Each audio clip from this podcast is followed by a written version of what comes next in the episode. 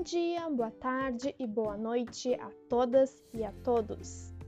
Parem um minuto e olhem o céu noturno. Se não estiver encoberto por nuvens, vocês verão inúmeras estrelas e o satélite natural da Terra, a Lua. Ao observá-la, vocês podem notar tanto a presença de crateras quanto de regiões mais escuras que outras. Vocês sabem o que, que levou o nosso satélite a ficar com esses diferentes tons na sua superfície? E vocês sabiam que as crateras da Lua possuem nomes? Será que é verdade que a Lua está se afastando da Terra? Se sim, quanto e por quê? No episódio de hoje, vamos conversar sobre a superfície lunar e responder a essas questões.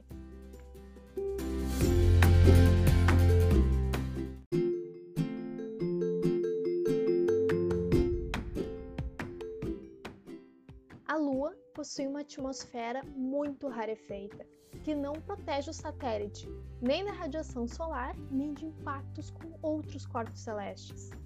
Ao olharmos para a Lua, podemos perceber que existem inúmeras crateras em sua superfície. A maioria delas formou-se devido a impactos de asteroides, meteoroides e cometas. Como a atmosfera é muito fina, praticamente inexistente, as marcas dos impactos com objetos celestes, que ocorreram há milhões de anos, permaneceram na Lua e são visíveis para nós. Mas na Lua não há apenas crateras, existem também montanhas e os regolitos lunares. Regolitos são fragmentos de rocha, de minerais e dos astros que colidiram com o satélite. Variam muito de tamanho e seu material é heterogêneo. Além disso, ao observar o satélite, é possível perceber que existem regiões mais claras e outras mais escuras. Nas regiões mais claras estão situadas as montanhas, e nas mais escuras estão os resquícios de lava dos vulcões que estão atualmente inativos. Essa atividade vulcânica ocorreu na Lua há milhares de anos.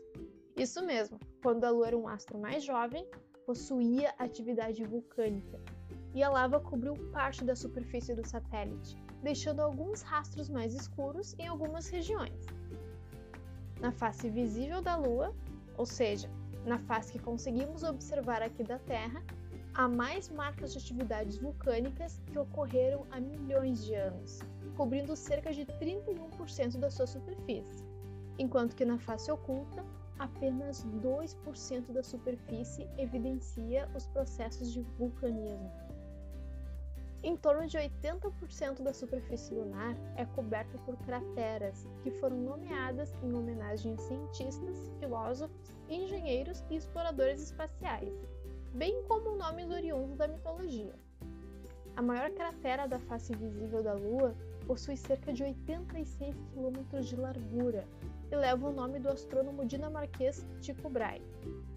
A cratera Tycho Brahe pode ser vista a olho nu com facilidade na lua cheia. Uma das maiores crateras de impacto do sistema solar, a chamada Bacia do Polo Sul, Aitken, está localizada na face oculta da Lua e possui cerca de 2.500 quilômetros de diâmetro.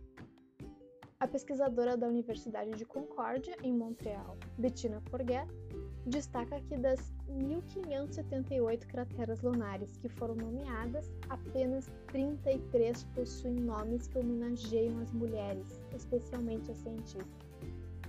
O fato de apenas 2% das crateras lunares levarem nome de mulheres, apesar de todas as suas pesquisas que possibilitaram um maior conhecimento do nosso satélite, evidencia que ainda não há equidade de gênero na área das ciências exatas.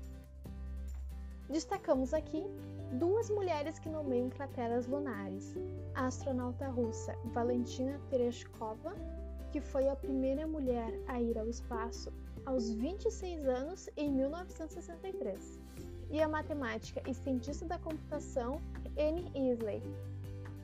Valentina Tereshkova, a bordo da espaçonave Vostok 6, que era parte do programa espacial russo, completou 48 voltas em torno da Terra em um voo de quase três dias.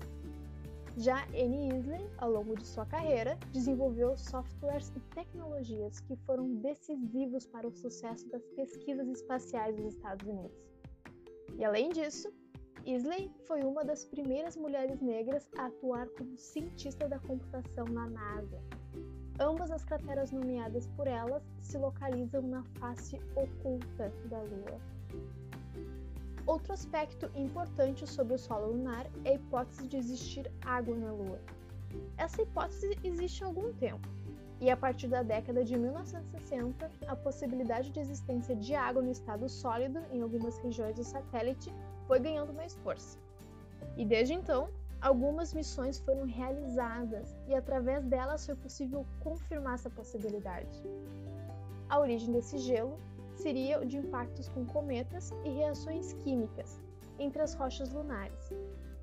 Com o passar das décadas, foram encontrados mais vestígios da presença de água, e em 2018 foi confirmada a presença de gelo nos polos lunares, em 2020, a NASA confirmou a presença de água na superfície lunar.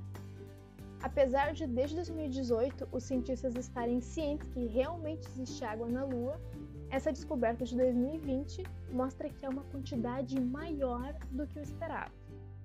E vocês já ouviram falar que a Lua está se afastando da Terra? Isso é verdade ou é mito? Então, pessoal, isso é verdade. A Lua está se afastando da Terra cerca de 3 centímetros por ano. Estima-se que atualmente o satélite está 18 vezes mais distante do nosso planeta do que no momento da sua formação. Mas por que, que isso acontece? E quais que são as consequências? Para explicar, vamos relembrar o quanto a Lua é importante para o nosso planeta pois influencia na duração dos dias, no clima, nas marés, entre outros fatores importantes. Inclusive, alguns astrônomos afirmam que a Lua é um astro de suma importância para a vida na Terra. Mas por que, que a Lua está se afastando? A Lua e a Terra estão ligadas gravitacionalmente, como se estivessem abraçadas, enroladas com linhas invisíveis. Esse efeito gravitacional é importante por muitas razões, e uma delas é o fenômeno das marés. Devido à força gravitacional da Lua e do Sol sobre a Terra, ocorrem as marés altas e as marés baixas no nosso planeta. Entretanto, a força de maré da Lua em relação à Terra é mais intensa devido à distância que ela está do nosso planeta. O Sol possui mais massa e, consequentemente, maior força gravitacional do que a Lua, mas o fato de estar muito mais distante influencia no quanto interfere na Terra. Assim, as marés ocorrem devido à força gravitacional do Sol e à da Lua, mas a interação gravitacional da Lua podemos dizer que é o dobro da interação gravitacional do Sol. O fenômeno das marés ocorre da seguinte forma: a Lua e o Sol atraem a Terra gravitacionalmente e as águas do nosso planeta concentram-se nas duas extremidades do globo. A grosso modo, podemos dizer que o planeta adquire um formato mais oval, semelhante a uma elipse. E nesses dois pontos extremos temos as marés altas. Dessa forma, o movimento de rotação torna-se mais lento. E de acordo com a terceira lei de Newton, que nos diz que toda ação tem uma reação, como o movimento da Terra diminui de velocidade, o movimento da Lua irá acelerar e, consequentemente, se afastar do nosso planeta. Existem algumas consequências desses acontecimentos que podem ser percebidas a longo prazo. Quando o movimento da Terra torna-se mais lento, os dias ficam mais longos. Além disso, a temperatura também é modificada, deixando o inverno mais rigoroso e o verão muito mais quente o que pode prejudicar e modificar a vida no planeta. E as marés também tornam-se mais fracas. Mas será que vai chegar um momento em que a Lua vai escapar da órbita da Terra e vamos ficar sem satélite? Não, a Lua vai continuar se afastando até chegar a um ponto de equilíbrio. Então, o satélite não irá mais se afastar e ambos permanecerão unidos gravitacionalmente. Então, resumindo, Quando nos referimos à superfície lunar, podemos dizer que existem crateras, montanhas, vales e resquícios de atividade vulcânica que ocasionam as manchas lunares que conseguimos ver, além de um solo coberto de regolitos. Sabemos que existe água no satélite e que, mesmo com a exploração espacial, ainda existem muitas perguntas a serem respondidas acerca da Lua. Diversas missões iniciaram-se na década de 60 e muitas características incríveis sobre a Lua foram descobertas. Inclusive, uma das contribuições das missões Apollo foi a possibilidade de determinar com precisão o quanto a Lua está se afastando da Terra.